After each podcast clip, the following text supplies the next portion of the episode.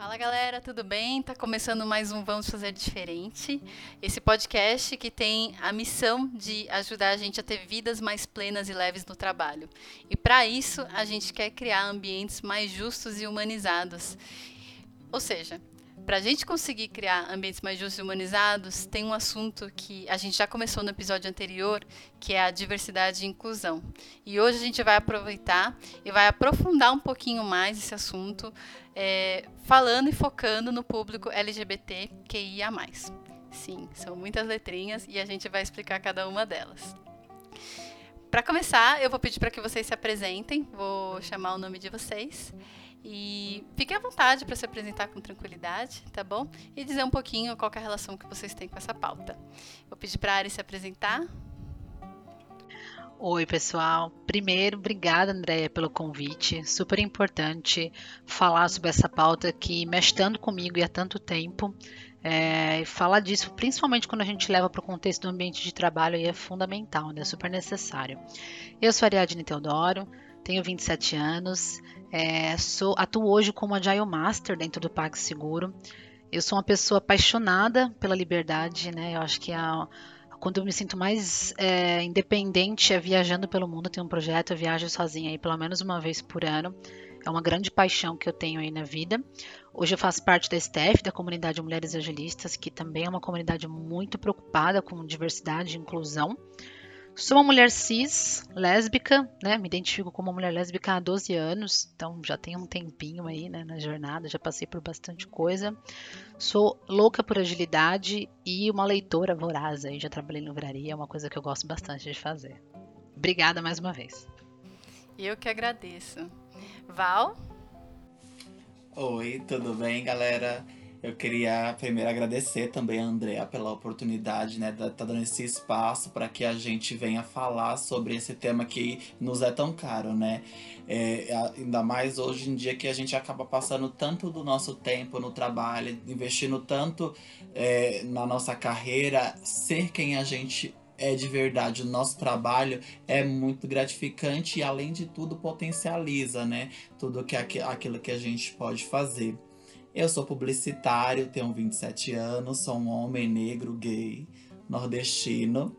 É, vivo em São Paulo há 13 anos com a minha família. Atualmente eu trabalho no marketing da AMI Digital, mais precisamente com CRM. E é, é um pouco disso. Eu quero dividir aqui com vocês um pouco da minha vivência e quem sabe de alguma forma ajudar alguém aí que esteja no processo. Nossa, gratidão. Júlia? Uh, também queria agradecer né, o, o convite. Uh, me sinto lisonjeada e é sempre bom a gente ter um pouquinho de voz nesse mundo que gosta tanto de deixar a gente invisível, né? Meu nome é Júlia, tenho 46 anos, sou uma mulher trans, lésbica, Uh, trabalho na área de segurança da informação, né? Há décadas. Também como a, a área adoro, adoro, adoro, prezo a minha liberdade. Uh, eu acho que sem a nossa liberdade a gente não é nada, né? E estou aqui para assim, tentar ajudar o possível as pessoas também. Obrigada, Julia. Tava falando seu nome errado até agora. Pode me corrigir. Julia. Liz. Olá. Primeiramente, eu gostaria de agradecer a André pelo convite. E, segundo, agradecer a todos vocês por estarem aqui nesse episódio, que tem como tema incrível. Eu adorei a ideia desse episódio. É, eu tenho 28 anos, e estou cursando engenharia de computação, então eu ainda estou nesse processo de inserção dentro do mercado de trabalho. Atualmente eu trabalho com algumas meninas dentro de comunidades que são voltadas para que mulheres conquistem esse espaço dentro da área da tecnologia, como é o exemplo da comunidade Paileiros, que é focada realmente nessa conquista desse espaço de liderança, onde mulheres podem se sentir à vontade em ambientes realmente inclusivos, principalmente dentro da comunidade open source Python, que é tão dominada assim por homens atualmente, né? e fico muito feliz por estar tá falando sobre esse tema, principalmente focado dentro dos ambientes corporativos e dentro desses espaços tecnológicos. Gente, gratidão demais por vocês terem aceito esse convite. Eu fico honrada de, de estar aqui com vocês e pela oportunidade de aprender com vocês. E eu vou começar aqui. Normalmente eu começo com uma pergunta, né, tentando trazer do porquê que essa pauta é importante, porquê que ela ajuda a gente a criar ambientes mais justos, mais humanizados, mas acho que é importante a gente dar um pouquinho de contexto para as pessoas, né, principalmente dessa sigla, é, o que, que significa LGBTQIA+. Quando eu era mais novinha, só, é, só ia até o LGBT, né, aí depois foram adicionando letrinhas e eu tive até que pesquisar na internet para saber o que, significava, o que significava cada uma. E queria também que, dentro dessa explicação, se vocês puderem é, explicar também o que, que é cis, né? Que a, a, a Ari comentou, o que, que é trans. Pode ser? Bom, vamos lá. É, a Andrea bem colocou, né? A sigla ela foi mudando aí ao longo dos anos, é, trazendo um pouco das minhas lembranças pessoais, né? É, da infância mesmo. Me descobri uma mulher lésbica e dos 14 para os 15, ali nessa fase. E na, época a gente chamava ainda, quando, né, quando ia nas baladas, era balada GLS, gente. Então era bem resumida a sigla, né? E aí ela estava muito ali vinculada, né, a gays, lésbicas e simpatizantes, né? Isso foi mudando ao longo do tempo, simpatizantes caiu ali porque não fazia sentido dar protagonismo para simpatizante, né? Foi isso que a gente vem entendendo aí ao longo do tempo passou, como você falou, por LGBT. E hoje, né, e entendo que vai continuar, é realmente uma constante evolução. Essa sigla vai passar por mais modificações, né? Não tem nada escrito em pedra, realmente o que a gente vê hoje é LGBTQIA, mas já tem se falado aí sobre LGBTQIA P+, então assim, realmente é muito rica, é muito inclusiva, né? Então L ali para as lésbicas, é, os G gays, bissexuais, né? A gente começa a falar de transgêneros, travestis e transexuais, é, queer, a gente fala de intersexual, fala de pessoas assexuadas, agora com o P que está entrando, a gente começa a falar de polissexuais, então realmente é uma sigla bem rica.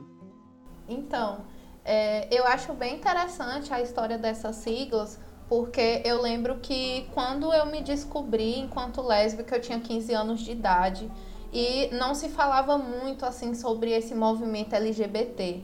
Era algo assim mais parecido com GLBT, porque era muito focado no mundo gay. Na época em que eu me descobri era mais ou menos assim. Eu tive certa experiência dentro do movimento LGBT e fui percebendo que isso foi se modificando a partir do momento que entrou mais, porque esse mais para mim, significou inclusão de vários outros grupos que até então você poderia afirmar que não foram descobertos e que poderiam entrar algum dia. E é isso que a gente vê até hoje presente. Tem a comunidade queer, que a gente tem representado pela letra Q, sem falar também das pessoas que são assexuadas, que os assexuais hoje em dia também estão dentro né, do A dessa sigla. E como a Ari falou, você também tem o P, que seria dos polissexuais, pansexuais. Tem siglas que tem dois P's, se a gente for perceber. E ela está sofrendo constantes modificações. Algumas já estão ficando bem gigantes. Se você for pesquisar lá nos Estados Unidos, tem umas bem grandes mesmo. E eu acho que esse mais significa realmente essa questão da inclusão, né? Você está aberto para descobrir é, outras possibilidades dentro dessa comunidade. É, vale lembrar também que dentro dessa sopa de letrinhas, né, ela engloba tanto pessoas, uh, diferenças uh, de gênero, como diferenças de orientações sexuais, né, que são coisas inclusive completamente diferentes, né. Então, uh, dá um exemplo: gays, lésbicas, bis, pans, estão mais voltada à orientação sexual. Agora, quando a gente fala de pessoas trans, né, são pessoas é, é, e inter, na verdade o, o I eu acho que é, é de intersexo, né? Não é que é, é, não é um não binário, é intersexo. São aquelas pessoas que aí realmente, uh, ao nascerem, elas uh, por uh, na, no seu desenvolvimento teve algum problema no seu DNA e aí nasceu como XXY, XYY, então ela acaba tendo características de ambos os sexos biológicos, né? Uh, e quando ao longo da, do, do seu desenvolvimento, acaba escolhendo um. Né? Então, se eu não me engano, o I é de intersexo, né? não, de, não de não binário, que seria também o não binário é uma classificação, né? uma caixinha assim, para, como a Ari disse, de pessoas que não se identificam nem com masculino, nem com, com feminino complementando isso que a Julia trouxe, exatamente, né? Porque antigamente a gente, as pessoas se referiam é, como hermafrodita. Então, o movimento LGBT, entendendo que essa forma era tratada de uma maneira pejorativa, esses indivíduos, ela foi acrescentado o I de intersexo. São pessoas que estão ali permeando as duas faces da sexualidade. Então, é só para complementar mesmo essa informação. Obrigada, gente. Eu queria também trazer uma informação. É, no podcast Mamilos, no 151 e no 153, eles tratam esse assunto. É um episódio antigo, acho que lá de 2018, mas o Irã Giusti, que é, que é coordenador da Casa 1, que é um centro de acolhimento é, de pessoas LGBT, ele estava falando, né, que uma coisa é seu corpo, seu genital, que quando você nasce, se você tem pênis, você é considerado, já é designado como homem, se você tem vagina e vulva, você é considerada é, mulher. Mas uma outra coisa é a identidade, é como eu me sinto e como eu me entendo. Eu posso me entender como homem e como mulher, independente do, do genital que eu tenho. Outra coisa é a orientação é, afetiva e sexual, que é para onde aponta o meu desejo ou meu afeto. E aí ele foi e complementou. Ele falou assim: por exemplo, eu nasci com pênis, fui designado homem. Ao longo da vida me identifiquei como homem, então sou cisgênero. Se tivesse me identificado como mulher, seria transgênero. No despertar da afetividade e sexualidade, eu percebi que eu tinha atração pelo mesmo gênero que eu. Então eu sou um homem cis homossexual. Se fosse o oposto, se fosse pelo gênero oposto, eu seria heterossexual. Se fosse por ambos os gêneros, seria bissexual. É isso mesmo? E aí uma outra coisa que eu achei muito interessante que ele falou, ele e o, o outro moço que participou do, do episódio, que agora esqueci o nome dele, que é advogado, é um advogado trans, é que tem muita gente que fala assim, ah, que a pessoa trans, ela nasceu no corpo errado. E eles falam, não, não tem nada disso. Uma coisa é, porque eu me identifico com, em outro gênero, eu me sinto em outro gênero, não quer dizer que tem nada errado com o meu corpo. Eu amo meu corpo do jeito que ele é, mas eu me identifico como um homem mesmo tendo nascido inicialmente de um gênero que foi me designado como mulher. Eles falam que está errado é a designação e não meu corpo. É, eu acho que é, é, esse negócio de nascer no corpo errado ou não, é, existe muita discussão em cima, né? Tem pessoas trans que, que falam isso, tem pessoas trans que, uh, que não falam, né? Fogem desse, de, de, desse estereótipo. Tanto é que, de repente, existem pessoas trans que elas não fazem nenhuma modificação no corpo, não desejam, mas elas se, uh, se sentem, né, se identificam como, como o, o, outro gênero, mas não desejam fazer nenhum tipo de, de, de modificação, enquanto, enquanto outras pessoas trans Sim, desejam. E você tem diversos graus do que você quer, do que você deseja, até onde você quer ir. Enfim, é, é, eu não gosto muito de colocar uh, pessoas em caixinhas. Eu gosto de, meu, você é feliz do jeito que você é? Ótimo. Você vai ser feliz. Gente, então agora a gente vai entrar um pouco nessa pauta em relação às empresas, né? Que por que, que a gente entende que essa pauta é importante da gente discutir? Por que, que é importante incluir as pessoas LGBTQIA nas empresas? É, eu acho bem curioso e é importante a gente trazer esse assunto porque eu já discuti muito, já participei de mentorias. É, para quando eu estava no meu processo de procurar emprego, participei de alguns processos de mentoria, inclusive é, sempre eu, eu acho que vinha um lugar para mim é que muitas vezes eu estava em fóruns de discussão, eu participava de coletivos e eu participava de mentorias com pessoas LGBTs que estavam no mercado de trabalho, mas eu não me via ali, não me via naquelas pessoas, não me via naquelas narrativas, porque eu acho que é, é muito importante fazer um recorte quando a gente fala de inclusão de pessoas LGBTs no mercado de trabalho, porque principalmente o que eu via, né? Eu via um, um grupo LGBT realmente que estava no mercado de trabalho. Muitas vezes eu levava essa reclamação e eu ouvia as pessoas dizerem que não, mas já tem LGBT no mercado, é no meu trabalho tem várias pessoas LGBTs. Aí eu falava, me mostra uma foto da sua equipe onde tem pessoas LGBTs. E era sempre um padrão hegemônico de homens, gays, brancos, de classe média. Então, que parte do movimento LGBT estava sendo incluso nessa empresa? Porque é a mesma coisa que você vai ver na TV, que você vai ver nos filmes, que você vai ver nos comerciais. Quem são as pessoas LGBTs que estão inclusas?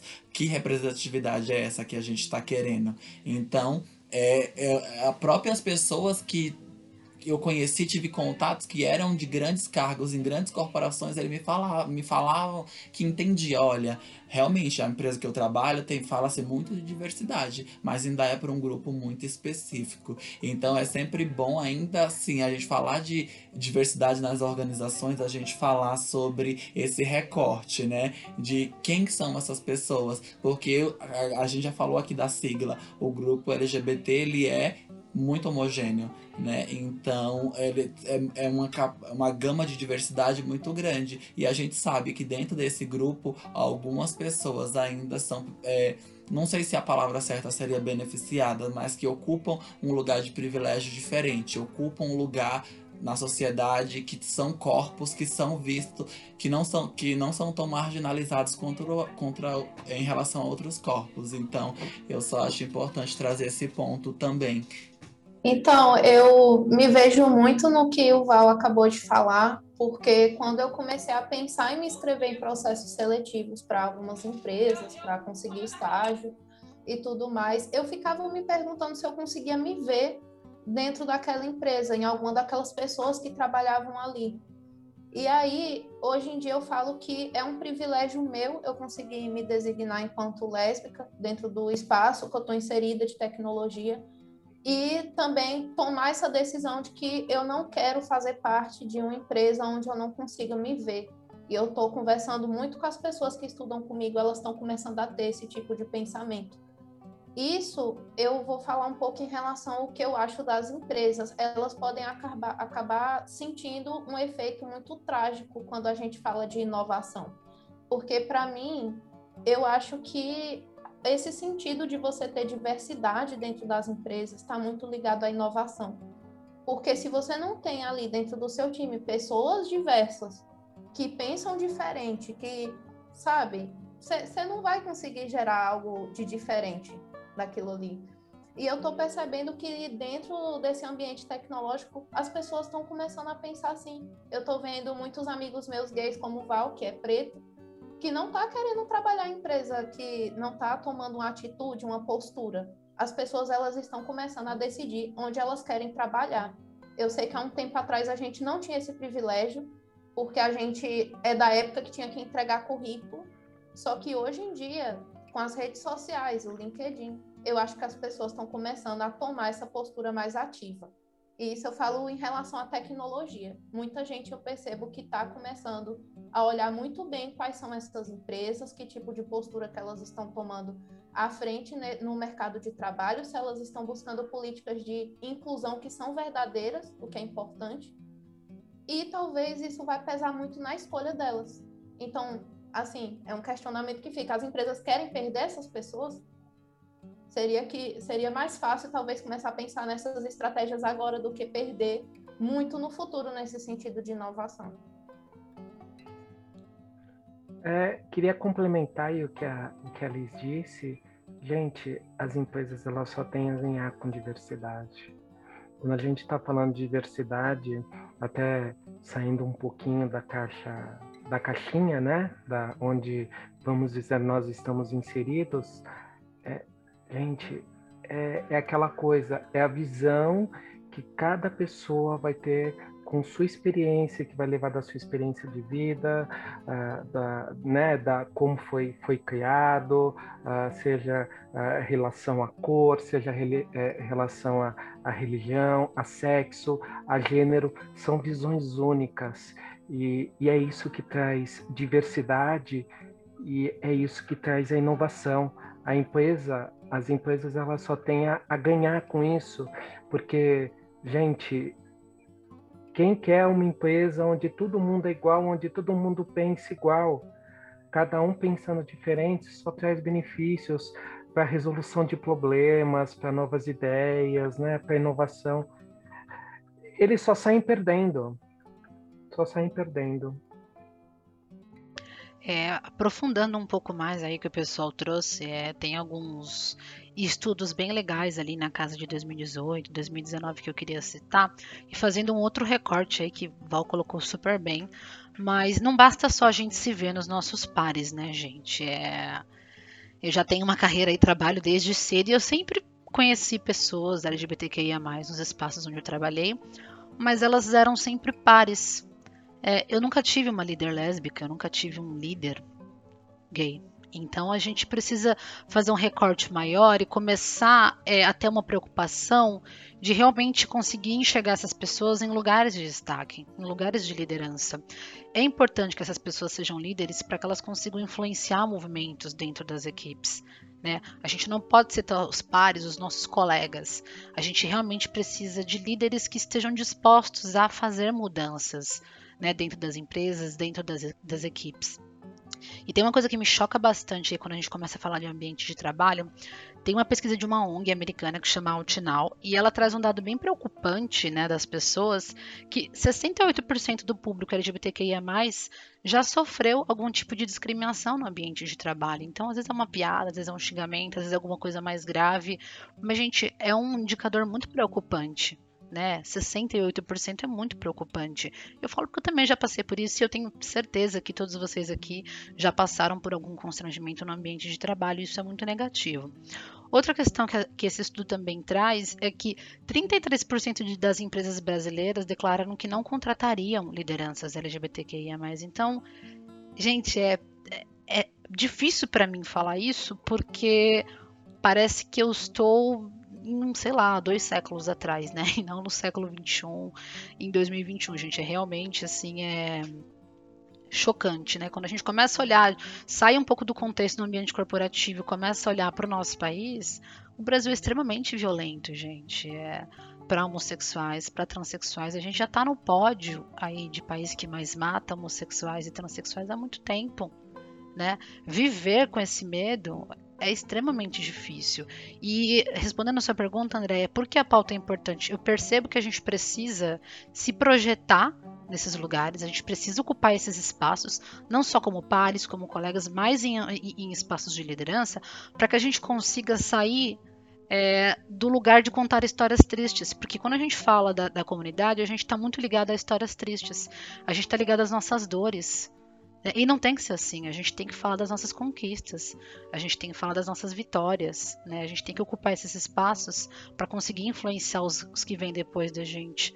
Então eu acho que é por isso que a gente precisa tanto falar sobre essa pauta, ela não pode ser deixada de lado, é uma coisa que a gente tem que estar tá o tempo inteiro ali relembrando e não deixando morrer, né? É, a gente tem que ter o protagonismo não só de falar das dores, mas falar das delícias da vida também.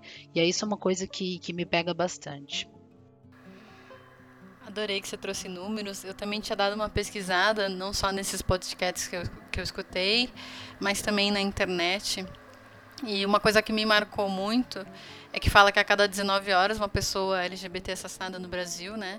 Que o Brasil é o país que mais mata travestis e trans em todo o mundo e que a média de vida de uma pessoa trans, pelo menos na pesquisa que eu vi, é de 33 a 35 anos apenas e que hoje é, parece que 90% dos travestis estão se prostituindo por não conseguirem emprego devido a esse ciclo de violência. Então, você não é normalmente aceito em casa, acaba sendo até às vezes expulso da sua casa, sofre violência na sua escola, é, o mercado não te acolhe e aí você acaba não conseguindo trabalhar.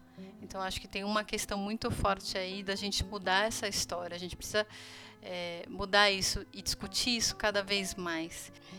Então, aí a gente vai para a pauta de das responsabilidades da empresa na contratação e inclusão dessas pessoas. Então, queria que vocês abordassem um pouco disso, né? Tanto que as empresas podem fazer, é, não só na contratação, mas também para que essas pessoas se sintam pertencentes, mas também coisas que a gente pode ou não pode dizer e que não seria legal dizer para as pessoas LGBT.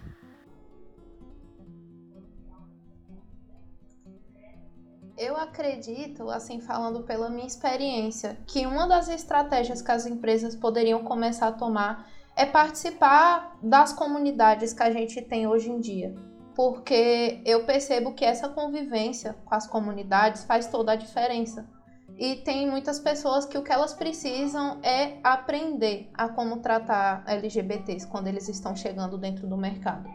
Então não é algo que para mim começa a partir do processo seletivo tem que ser anterior, você tem que mostrar de verdade que você está interessado em conhecer a realidade daquelas pessoas. Ano passado eu comecei a ver que tem algumas empresas de verdade que elas estão interessadas em apoiar os eventos. Você vê, por exemplo, das comunidades de mulheres na tecnologia. Geralmente tem mulheres trans, tem mulheres lésbicas, bissexuais, muitas que se reconhecem enquanto queer também hoje em dia. E eu comecei a perceber que tem empresas sim que estão chegando junto, estão patrocinando os eventos. E eu acho que vocês também estão vendo muito isso por aí na área de tecnologia. Ou seja, não começa a partir do processo seletivo essa preocupação, mas de entender o que é que está acontecendo naquela realidade das pessoas. E eu acho que comunidade tem muito a ver com isso que a Ari falou da liderança, porque são meninas que às vezes não estão inseridas dentro do mercado de trabalho e que elas precisam desenvolver liderança. Como é que elas vão fazer isso se elas ainda não começaram a trabalhar, se elas ainda não tiveram a primeira oportunidade? Ou seja, as empresas podem encontrar dentro dessas comunidades verdadeiros líderes e estão perdendo esse contato também. E acredito que até mesmo dentro dos processos seletivos precisa ter esse cuidado para você não afastar aquela pessoa que pode no futuro estar tá trabalhando com você porque até nesse tipo de tratamento está acontecendo muitos erros recorrentes por falta de informação, por falta de treinamento. Não sei. Às vezes as posturas que as pessoas estão adotando é realmente por falta de treinamento. Você coloca num processo é, seletivo alguém que nunca teve que lidar com aquele público. E aí cai no colo dela uma responsabilidade muito grande também. E a gente está numa época que a gente não pode se descuidar a gente está num período de cancelamento que às vezes um processo seletivo que aconteceu de forma errada com o público LGBT pode gerar esse cancelamento.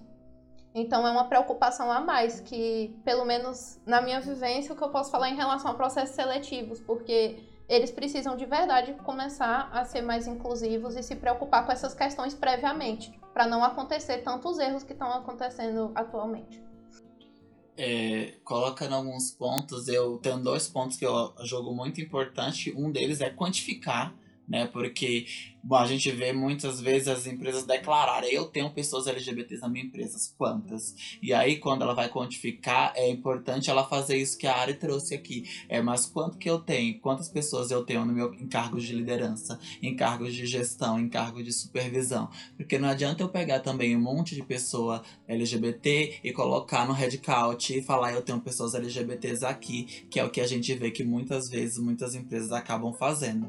Então, tipo, não só pela, assim como a gente vê muito acontecer com pessoas PSD, que as pessoas pegam e colocam numa atividade que ela não vai ter condições de ser promovida, que ela não vai ser vista, que ela é só tá preenchendo uma cota que a empresa precisa legalmente demonstrar. Isso é muito ruim, você também se sentir um dado desse jeito. Eu acho que das falas que trouxeram aqui, muitas é, uma parte disso que tem a ver também com o que a Ari falou, é humanizar pessoas LGBTs, né? É trazer esse potencial humano.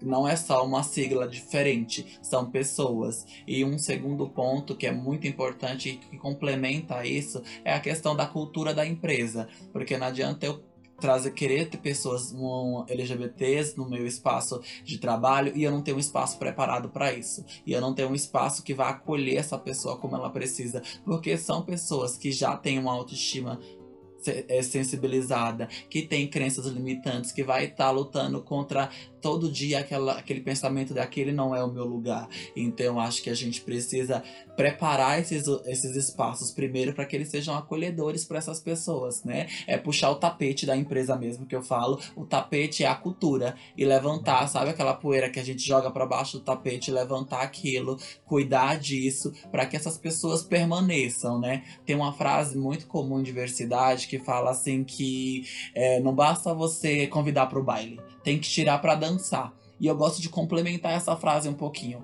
que é que se ela não souber dançar, você ensina, porque muitas vezes você traz uma pessoa dessa para uma empresa e essa essa pessoa ela não não consegue, é muita coisa para absorver, são coisas que muitas vezes ela não teve acesso e, e aí de repente ela tá ali naquele universo e você fala, ah, ela não se adaptou depois de três meses, vamos desligar ela.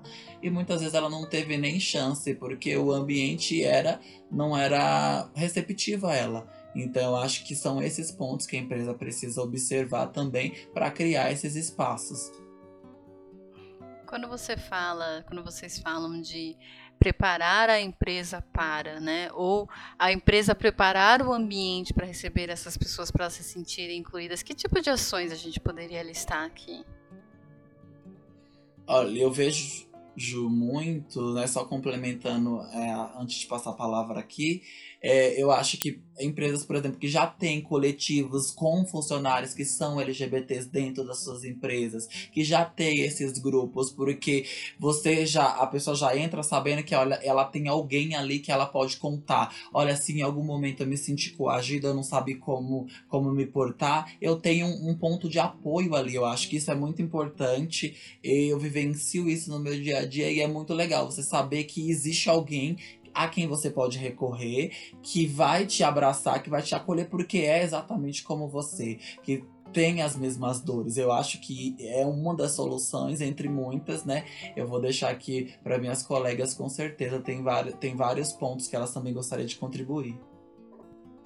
É, concordo 100% aí com o Val, essa conscientização, né? É, se apoiar nessas comunidades, criar essas comunidades dentro das companhias é extremamente necessário.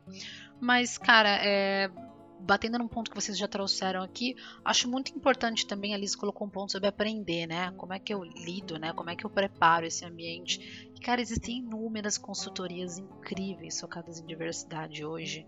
Não tem problema você não saber, desde que você esteja disposto a aprender. Né? E um outro ponto que eu acho extremamente importante que a Alice falou também é de formar essas pessoas. Onde eu encontro elas, né? E o Val falou sobre ensinar a dançar. E é exatamente isso. A gente precisa ter a preocupação com formar pessoas, né? A gente quer tudo, né? Acho que isso é de maneira geral, mas a gente está num mundo tão imediatista que a gente quer tudo muito pronto, né? O que eu percebo é que existe uma grande hipocrisia das empresas hoje, principalmente quando você abre o LinkedIn ali, da boa e velha biscoitagem, né? O bom e velho pink money, né, como a gente chama, de vou promover a causa, mas porque é bonito para mim, não necessariamente é, isso reflete dentro da minha companhia. Então fazer um post no LinkedIn, gente, é muito fácil. Tá, é muito fácil lá e falar que você tem, mas quando você começa a olhar para outras camadas, como o Val colocou aqui, quando você começa a olhar para a quantidade, quando você começa a olhar para cargos de liderança, é que a coisa começa, né, a, a realmente descer por outros níveis e a gente precisa analisar qual é a nossa postura nisso. E quando a gente fala de conscientizar os espaços, é ter líderes, né? Mais uma vez eu bato nisso, ter líderes representativos, né? Onde algumas brincadeiras no ambiente de trabalho elas não podem, gente, continuar. É, é, e isso que amedronta e afasta essas pessoas. Então, falando por mim aqui enquanto mulher lésbica, eu já ouvi cada coisa, gente, em ambiente de trabalho, porque eu sempre fui uma pessoa, né? E essa sou eu, eu nunca me escondi, sempre foi muito claro para as pessoas. Eu nunca troquei lá o namorada por namorado só para ficar bonito. Sempre foi muito assim, de bater no peito, de dar a cara a tapa, mas isso sou eu. É, não julgo quem realmente teve que passar por situações onde precisou esconder, onde precisou se omitir. Isso é muito triste, tá, gente? Mas é, quando eu dei a cara a tapa, eu passei por algumas situações e ouvi alguns comentários bem negativos. E eu acho que esse é um ponto que a gente precisa ter bastante cuidado ali. E a gente só vai conseguir ter cuidado se a gente uma, tiver uma liderança consciente, né? Então, comentários como, ah, quem é a mulher da relação, quem é o homem da relação, gente, isso é ridículo. Né? É, você pergunta isso pro teu amigo, né, heterossexual, você não pergunta isso, então não tem por que você perguntar para mim. É, o que já passei muito, assim, de me confundirem com a parça, né, principalmente dentro do ambiente de tecnologia, a gente sabe que é, eu, nossa, inúmeros homens que encontrei na, na, na, minha carreira, na minha jornada, e me tratar como parça, fazer comentários pejorativos sobre outras mulheres amigo, você tá confundindo a pessoa aqui, né? Eu acho que você não tá falando com o seu parça. Então, é, é esse tipo de comentário, assim, que me afeta bastante, sabe? De falar, ah, nossa, você é lésbica, não parece. Peraí, amigo, não parece por quê? Deve ter tem algum pré-requisito aqui? Tem algum cheque que eu preciso preencher para aparecer ou não? Não entendi. Vou responder também, caraca, tu não parece hétero. Tipo, é, são coisas assim que ferem muito no dia a dia. E uma coisa principalmente, tá? Que eu acho que é a principal. Gente, você não chama uma, uma mulher lésbica de sapatão, a não ser que você também seja sapatão, tá? Então, assim, você não tem licença poética para isso. Ok? Vamos acordar isso. Você não tem licença poética para chamar uma sapatão se você não é sapatão. E as pessoas confundem muito, né? Elas acabam tomando uma certa liberdade, achando que é tudo muito lindo e muito bonito. Então, calma aí, gente. Vamos perguntar, né? Como essa pessoa quer ser tratada? Né? Dá um passinho para trás, pergunta para ela. E a gente só vai conseguir realmente conscientizar esses ambientes, essas equipes, com líderes representativos. Sem isso, gente, infelizmente, é, não consigo enxergar muita evolução. É, assim, a gente não pode é, deixar de achar que é pouca coisa, né? Algumas empresas é, absorverem as pessoas LGBTs, principalmente as T's, né, para headcount, para serviços assim básicos, porque quer queira quer não já é uma oportunidade para pessoas de repente sair da prostituição para ela dar né conseguir dar seus seus primeiros passos uh, começar a se sustentar né para criar uma base e assim crescer mas com certeza cargos assim de liderança de gestão é uma coisa muito muito difícil da gente da gente ver no né, pessoas que representam, representam a gente. É super, é super necessário mesmo, né? Uh, eu acho que as empresas também elas precisam fazer trabalhos de conscientização. Uh, eu, como uma, uma, uma uh, na área de, de, de, segurança da informação, essas áreas elas de vez em quando fazem trabalho de conscientização em segurança da informação nas, né, na sua empresa, né? Divulga e-mails uh, com, com, informações, de repente para aquela coisa básica, quando você recebe um e-mail, não abrir, né, os seus links. E os RHs precisavam fazer esse tipo de, de trabalho de conscientização, assim como existe de segurança da informação, assim como muitas empresas já fazem trabalho na, uh, do, do mês amarelo, né? Ou do mês azul, ou do mês rosa, né? Quando a gente fala de câncer de próstata ou câncer de mama, ou pessoas que, uh, que, que têm depressão, precisa haver trabalhos de conscientização, né? Justamente ensinando talvez o uh, inclusão 101, né? Como uh, essas pessoas, como tratar essas pessoas, o que dizer, o que não dizer, né? Isso é, é, é extremamente uh, importante, né? Uh, eu sei que eu sou uma pessoa extremamente abençoada, né? Em relação a, a isso, eu eu eu Julia nunca fui nunca sofri nenhum tipo de, de preconceito assim, pelo menos na minha cara, né? Desde quando eu iniciei meu processo de transição, uh, trabalhava numa empresa que foi muito, muito é, acolhedora, né? Então realmente não tive nenhum tipo de problema, mas eu sei que sou ponto eu sou eu sou ponto fora da curva. Eu sou o 0,00001% de pessoas trans que, que tiveram essa essa sorte, que foram iluminados com isso, porque é realmente é muito complicado. Eu ouvi muita bobagem em relação a isso, mas antes de, de me assumir, né? Mas eu ia lá e dava porrada na pessoa, ensinava, né? Do tipo aqueles absurdos que não vai entrar no banheiro com uma mulher trans, a pessoa vai agarrar a outra, né? Às vezes coisas que a gente escuta bastante. Uh, coisas, uh, o erro na, no, em como a, a, pessoa se vai dirigir a outra, né? Quando uma, uma mulher trans, ela insiste em utilizar o pronome masculino e vice-versa, né? Mas eu sempre fui, assim, sempre fui muito uh, não passava a mão não, não deixava quieto, corrigia, né?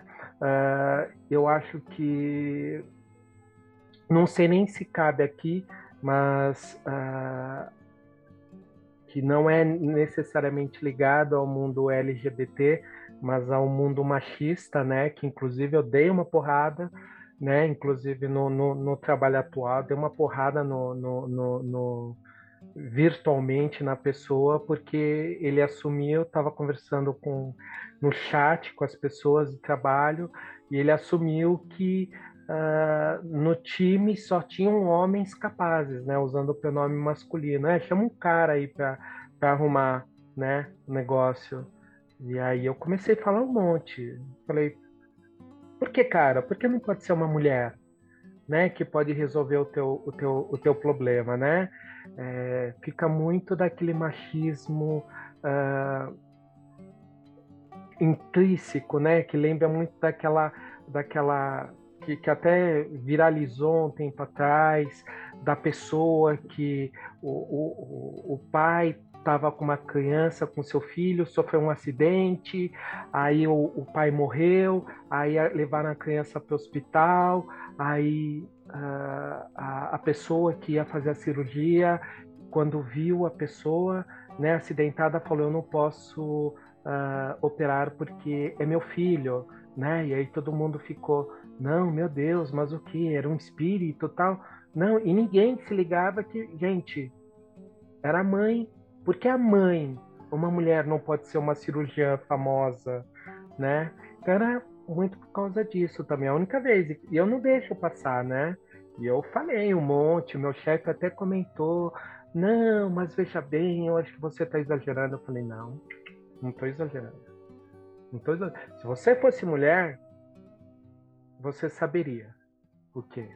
O que, a gente está passando. Esse tipo, é esse machismo velado, às vezes é muito sem querer, não é nem por maldade, mas é velado, né? E faz parte, a gente, a gente faz parte do processo de ensinar, né, educar, né, a, as pessoas de como uh, queremos ser uh, tratadas e tratados, né? O que dizer, o que não falar, né? Do tipo, o clássico que a Ari disse, quem que é o homem da relação, quem que é a mulher da relação, né? Ou, ou, ou, ou em casos, né, também, tipo, como vocês transam. Gente, que absurdo. Porque, né, porque você quer saber também, né? curiosidade mórbida, né? Sua vida tá uma merda que você precisa saber como que as outras pessoas transam, né? Enfim. Tô em choque. Eu fico pensando, né? O que que faz as pessoas se acharem no direito de fazer esse tipo de pergunta? É, foi muito que você falou, se, se eu fosse um homem hétero cis, será que as pessoas me perguntar isso? Porra. Sabe, é mínimo de empatia. Eu gostaria de receber esse tipo de pergunta sobre esse tipo de intimidade? Não, então por que eu vou fazer? Que aí é um pouco dessa que eu ia complementar, aprofundar um pouquinho, bem rapidinho nessa pergunta, né? A gente falou muito do que as empresas podem fazer, mas a gente acabou também entrando um pouco de que eu, como colaborador, né, de repente, o que eu posso fazer? Porque às vezes muitas pessoas falam, ai, eu não tenho muito poder, eu não consigo contratar, eu não consigo dizer quais são as regras da, da empresa em relação à inclusão. Mas, cara, realmente não tem nada que você possa fazer, tipo, não fazer esse tipo de pergunta, sabe? Não fazer piadinha, não ser conivente com quem faz piadinha sabe? Questionar, questionar, questionar, questionar. Que nem você questiona seu gestor. Por que, que só tem só tem eu de mulher aqui? Por que só tem o eu de trans nessa empresa inteira? Questionar. Cadê as pessoas LGBT aqui? Em que cargos elas estão? Né? E aí queria que vocês quiserem, se vocês quiserem complementar um pouquinho mais sobre isso, sobre o que, que a gente pode fazer. Olha, eu assim, tem muita coisa, tá? Acho que a gente pode fazer muita coisa assim, enquanto pessoas que convivem em sociedade, no ambiente corporativo.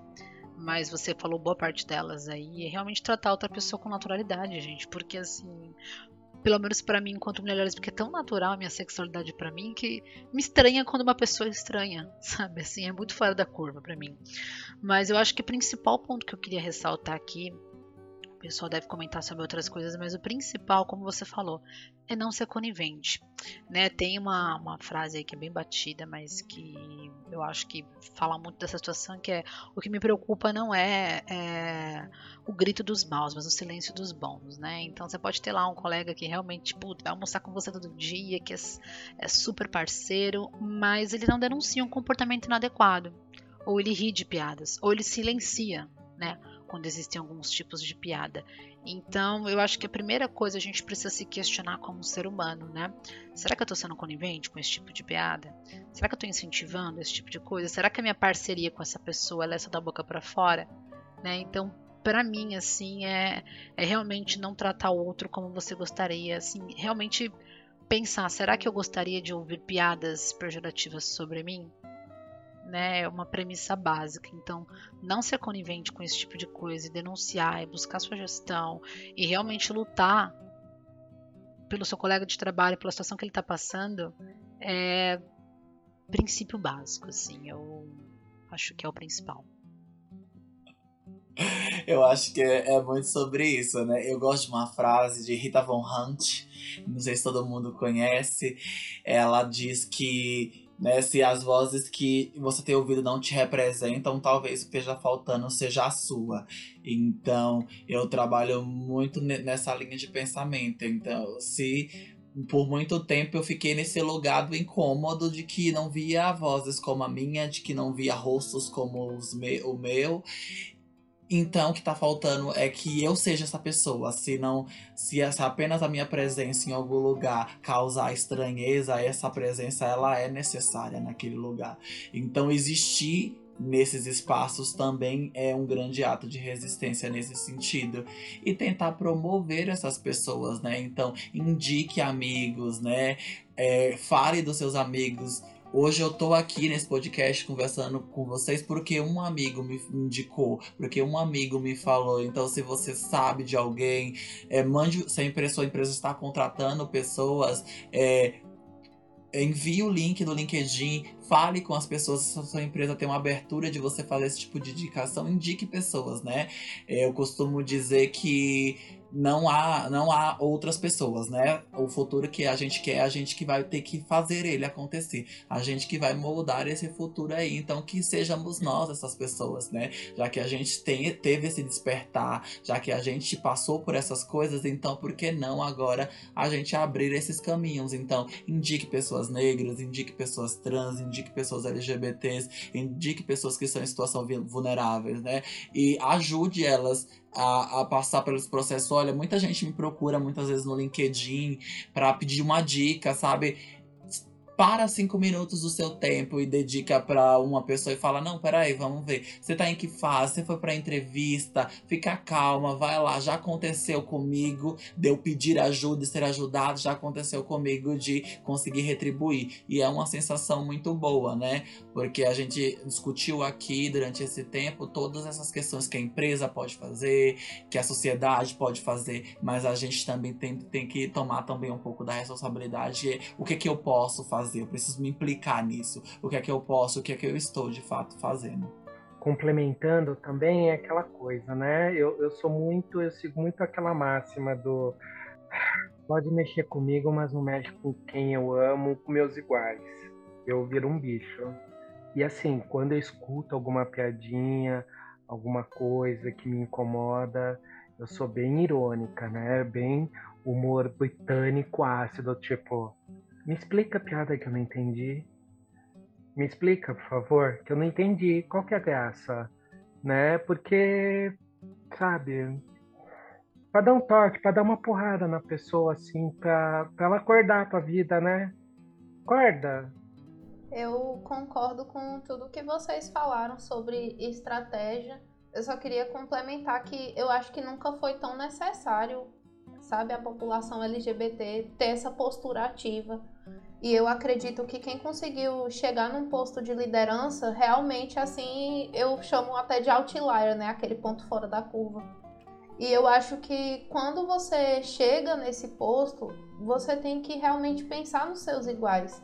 E eu não estou falando só de população LGBT, eu estou falando da população preta, eu estou falando de mulheres, de PCDs. Então, se você teve essa oportunidade, pensa nos seus iguais. E até se você não chegou em cargo de liderança, porque, sabe, eu tenho tantas pessoas hoje em dia, assim, na minha vida, que falam comigo, Li, se inscreve nesse processo seletivo, você não tem todos esses pré-requisitos, mas vai lá. E, e dão, assim, a maior força, sabe? Porque às vezes você só precisa de estímulo, você não precisa de uma indicação, você não precisa nossa, eu conheço alguém que está num cargo de liderança e vai me indicar, mas alguém que realmente te dê força para você continuar dentro daqueles processos. Porque é muito difícil começar, é muito difícil dar o primeiro passo. E você ter essas pessoas ao seu lado é fundamental. É, é extremamente importante isso que a, que a Liz disse. Gente, se não tivessem existido pessoas que travaram a nossa luta há 20 anos, há 30 anos atrás, nós não estaríamos aqui hoje. Tendo toda essa, essa liberdade, né, essa, o que conseguimos conquistar. Né? É, sem eles, nós não estaríamos aqui. E a gente precisa continuar esse trabalho. Né? É extremamente importante essa batalha, né? Pra... Eu gosto muito de utilizar a palavra, que é um processo que vai demorar.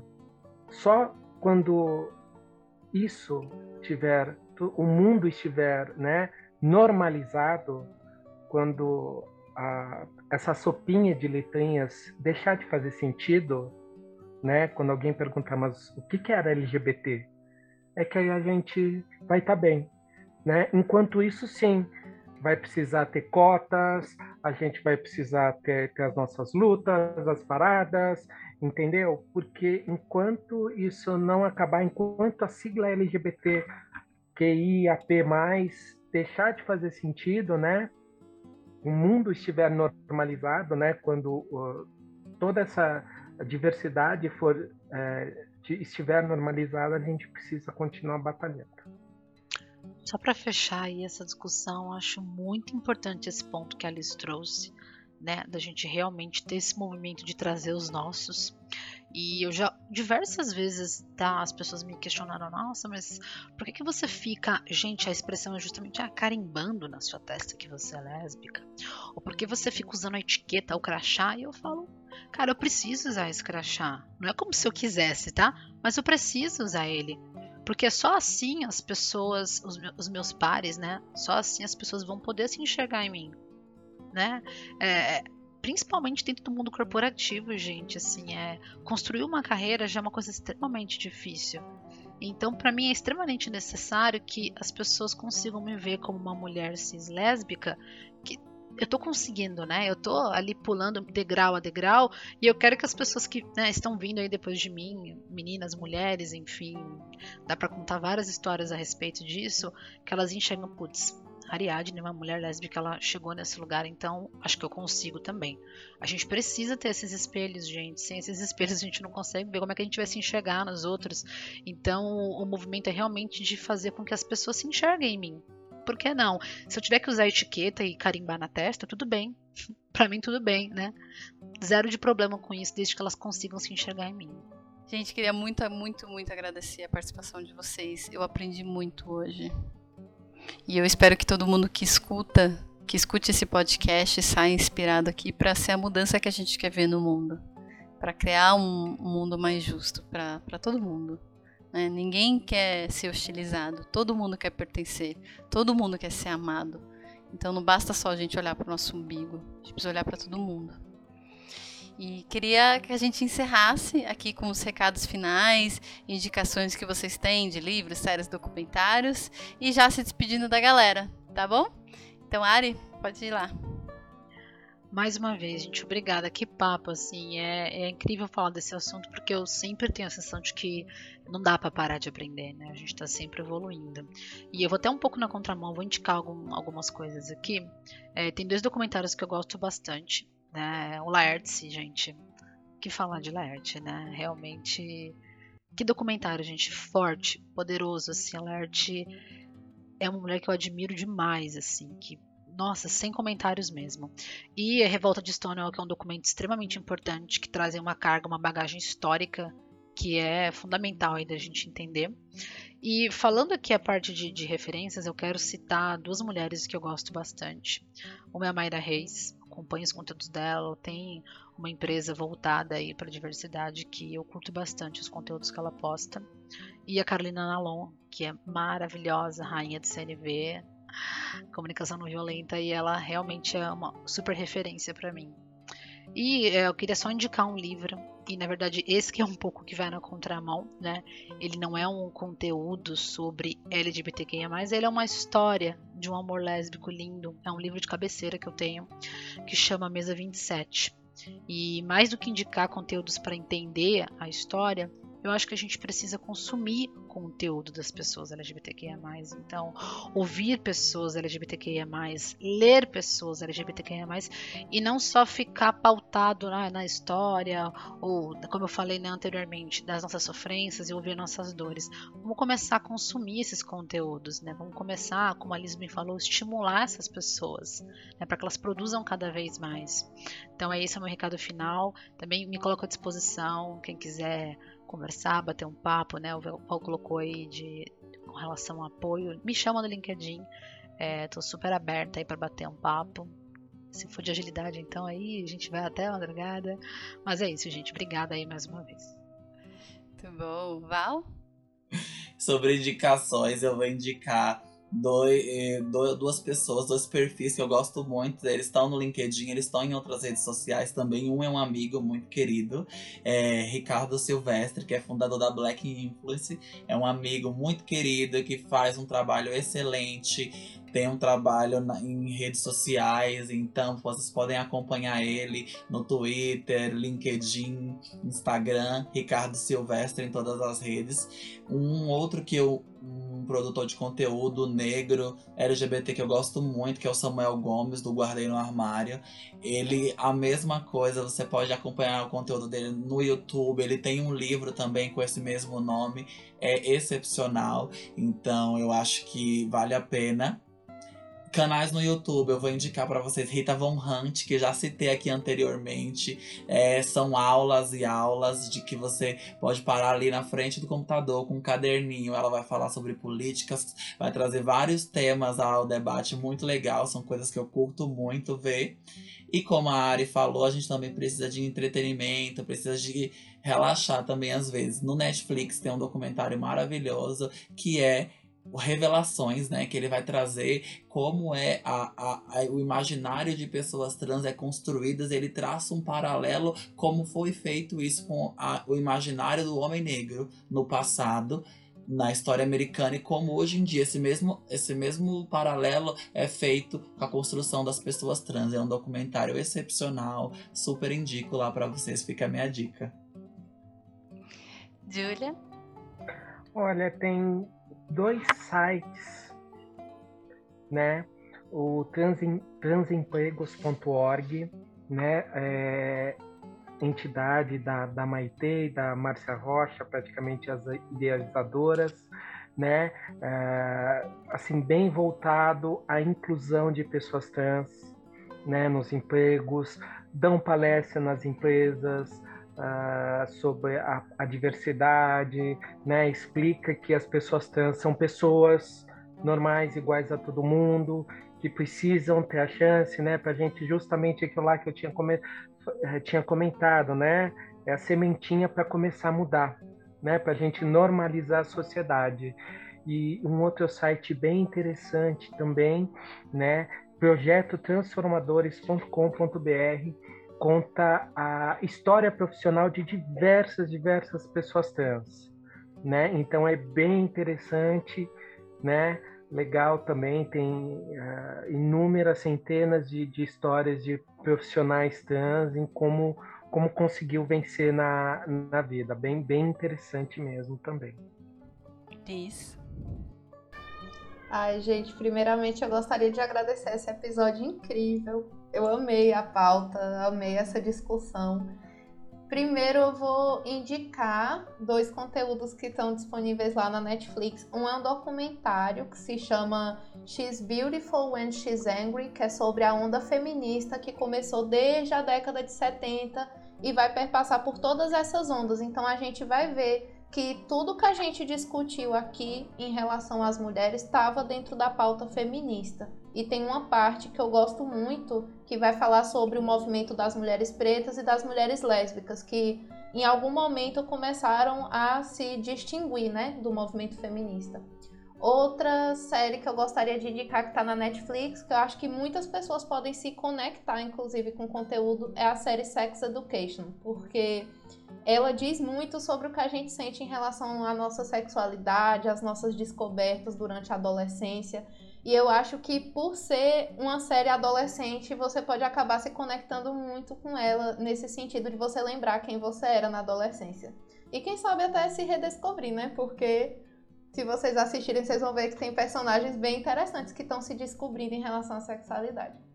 E aí eu gostaria de recomendar duas pessoas que são especialistas de diversidade e inclusão. Uma é a Gabriela Augusto, que tem uma consultoria, né, voltada para diversidade e inclusão, que nem a Ari falou, que é só as empresas pesquisarem que elas vão perceber que existem muitas consultorias hoje em dia ativas nesse sentido. Elas não precisam estar sozinhas durante, durante essa jornada. E outro especialista é o Vitor Martins, que eu gosto muito do conteúdo dele no LinkedIn, e são duas pessoas que eu acompanho constantemente. Eu citaria outras pessoas aqui também, mas não ia caber. E é isso, muito obrigada pela oportunidade.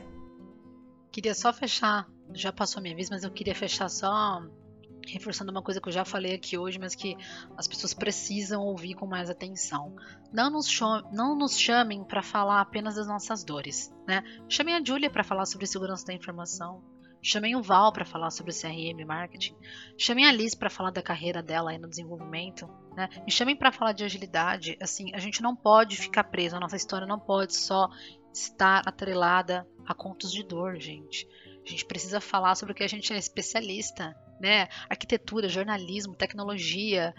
Nos coloquem nesses lugares de protagonismo, mas tirem um pouco da dor. Né? A gente não precisa só falar sobre o que nos fere diariamente. Então é com essa mensagem que eu queria fechar. Eu acho que a gente acabou acabou esquecendo de falar as nossas redes, né? Para caso as pessoas queiram procurar, queiram chamar a gente lá. Eu sou Valberg Carvalho, com um W em todas as redes sociais. Então, fiquem à vontade se vocês quiserem me chamar no LinkedIn, pedir alguma dica, pedir alguma referência. Estou totalmente disponível para vocês. Eu queria deixar uma mensagem final também, que é voltada para as pessoas da população LGBTQ+, que é em relação a vocês não estarem sozinhos dentro dessa jornada, porque existem comunidades de apoio, busquem pessoas próximas, não guardem situações em que vocês estão passando de dor, porque existem muitas histórias que precisam ser compartilhadas entre nós. E eu não digo sobre você chegar no Twitter e você querer cancelar alguma empresa, mas chega dentro de uma comunidade e narra aquilo que aconteceu com você dentro do seu ambiente de trabalho, porque são ambientes seguros. Você não vai perder seu emprego porque você está dividindo com seu igual que aconteceu com você. E as pessoas vão te confortar, as pessoas vão dizer que aquilo já aconteceu com elas. Essas vivências acabam sendo distintas, mas nessa questão das dores eu acho que tem suas semelhanças. Então a gente tem que estar tá dentro desses espaços até por nossa própria segurança. Ah, já que todo mundo deixou uma frase, eu quero deixar uma frase também que vai de completar aquilo que a Ari falou pra gente, né? Lá em amarelo, o MC da fala, né? Permita que eu fale, não as minhas cicatrizes, né? Que quando a gente resume as nossas vidas à sobrevivência, é roubar um pouco daquilo de bom que a gente viveu. Então, permita que a gente fale também sobre outras coisas, né? Como já foi colocado aqui. Então, não nos resuma apenas a a uma pessoa LGBT ou uma pessoa negra, a gente também tem outras inúmeras vivências para compartilhar. Gente, muito obrigada pela participação de vocês. Eu vou pedir para que vocês me mandem todas essas referências, as suas redes sociais, que quando eu for é, publicar, tanto no podcast como no Instagram, no LinkedIn, vão estar todas as referências lá. É, para quem está ouvindo, sigam a gente também no Instagram, Vamos Fazer Diferente, ou no LinkedIn, Vamos Fazer Diferente, tá bom? Também pode me chamar, eu sou Andréa Murata e estou como roxo aqui nesse episódio. E de novo agradecer demais a participação de vocês e um beijo. 加入。